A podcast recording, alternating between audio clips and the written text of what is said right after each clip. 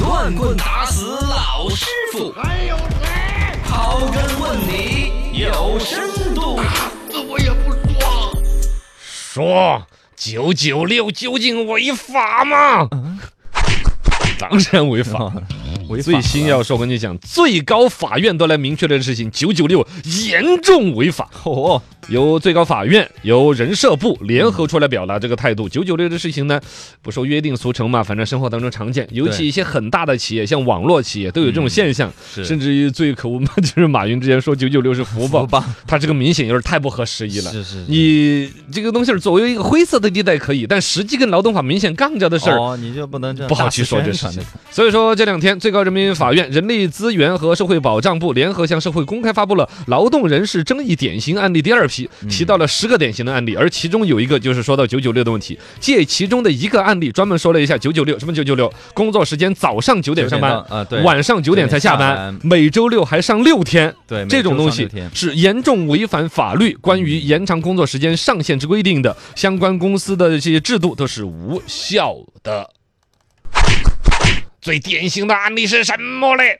有个案例，哎，这一次最高法院呢是举了一个应该快递公司的一个 案例，嗯嗯有一个小哥到一个快递公司去上班，干了两个月试用期就不干了，扯了个皮。其中的原因就这个公司直接下了一个规章制度，公司自己的规章制度是要求早上九点上班，晚上九点下班，每周工作六那就天是。九九六了。哦，这事情严重违法嗯了。然后呢，最高法明确了这个公司里边这个案例的话，这个认定为是无效的一个规章制度。嗯然后呢，最终肯定这个公司被相关的处罚嘛，对对总裁对处罚，然后小哥得到了相应的维权。嗯，这个事情可能最关心的是，究竟劳动法是怎么定义的？肯定劳动法早就说了，说劳动者有自己休息的权利，不能加班，加班要拿工资，嗯对或者是其实哎，这对，这也是九九六一直以来，甚至包括所谓福报这个说法的原因，嗯因为加班之后是给了你工资的，啊是多给了钱嘛，确实，一个年轻人身体刚得住的时候，有那种想法哈，会冲想劲儿。多加一会儿班。呃，我大家多点班，你多给我工资。对而且加班的同时，我的可能技能也提升更多，嗯我的资历、履历也提升更快。对我毕业才三年，我都有六年的工作经验了。你加的 太呃多了，听听着是有点恶心 哈，但确实有的年轻人在打拼的时候是得到了一些正向的东西的，嗯是但有一个底线就是我的基本健康嘛，啊，不能把人给弄猝死了对呀呀，。你身体得朝着这两年出猝死的新闻出好多呀多是不是？那么劳动法是怎么描述的呢？这里边就不光是给不给加班工资、给不给晋升机会的问题，嗯是实实在在要休息的权利。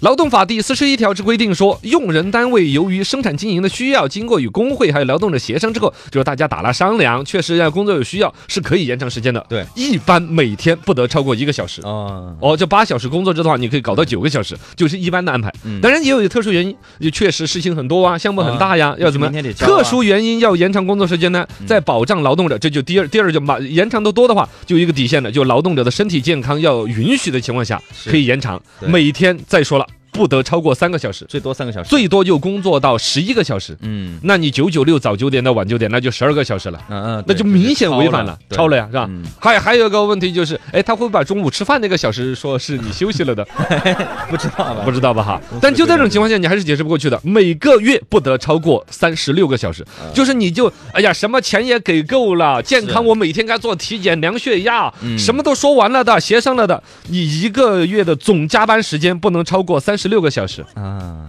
所是吧以还是一直强调是劳逸结合。呃，绝对是劳逸结合的一个必要性。对在这种情况下，如果你再延长这种时间，就是非常违法的。你里边签到合同里边的，写到什么规章制度，啊通通视为无效。那这次最高法明确之后，后续会有哪些影响呢？那影响肯定是非常深远的。嗯对以现在主要来说，全社会工资拿得最高的单位就是一些互联网公司，是的，互联网公司普遍都是九九六，嗯还有一种叫五加二。啊，白加 黑，呃还有什么叫什么大周、大小周、大小周，大小周这种工作氛围变成了一种常态，嗯对企业的加班时间一加再加，一超再超，这肯定是很不那个的。实际看得到的就是，比如说超时加班那些会引起来的劳动的一些争议越来越多，嗯劳动者的这种维权的权这个意识也在那儿。二一个呢，时不时出现一些猝死，嗯，年纪轻轻的生命就没了。对啊，之前今日与头条那事儿嘛，这个年轻人自己来说，嗯，是一个生命，与他的家人家人整个垮掉这个打击啊，而且就回来讲，对于你这个企业也是不小的一个事儿了。没错，一个人是一个骨干，可能才加那么多班，一个项目停在中间，嗯你与其说是把一个人的那种能量。半年时间全给憋出来，为什么不长长久久把这个人用好？是休息好，提升好，他发挥更多的能量，对企业也是一个更良性的发展，对，是这吗是？个损失啊。所以说这里边就提到了一个关于休息的重要性。嗯居里夫人都说了，哦，是啊，居对里夫人啊是吧？对对对对会说休息的人才会工作啊，没错没一定错嗯是没这样子的。休息的重要性被提出来了，而放在整个国家的层面或者全社会的层面的话，还跟最近另外几个话题你扯上关系，什么？比如说现在国家的低生育率的问题，都在九九六了。啊对，上班了。对呀，谁去生回育啊？是回回来家就都接都想睡觉了。谁还就在家里边加班？对， 在公作业都司不加交了了班儿，在家里边就不加班了。对呀，生儿育女的一个问题，嗯消费场景的问题。说起来，我们现在提倡夜间经济啊，提倡什么消费嗯对啊？好多都没时间去毕消费。竟我们还有那么多时间要玩手机。为什么玩手机那么多？就是因为只有碎片化的时间可以玩了，嗯没有大段大段的休息时间给我在酒吧酒吧慢慢聊， 是不是啊？嗯对嗯对对，消费消。费场景，但另外一方面，我觉得工资可能多少也会降。嗯你毕竟来说，你一个你九早上九点上到下午九点时候，工资比如说改一一万五一个月，是你早上九点到下午五点下班的话，嗯，可能你公司加就班没有这时几个小时的工资，我首先不会给你嘛，对对对，是？吧？用人单位里面的总工资支出会增加，嗯，因为这个工作量，比如原来两个人干的活儿，现在要三个人干，嗯总的工资里边还牵扯到社保啊，牵扯到其他的一些工资啊，是不是嘛？嗯对所以说企业的总体工资支出会增加，嗯然后还有一点，就业就会增多。哦对，原来两个人干的活儿，现在在三个人才能干，嗯因为大家把对对对休息时间都做足了。还有一点呢，可能企业的狼性会降低。嗯有一段时间，尤其网络企业那种狼性文化提到了一种极致，肯定是变态和过分的。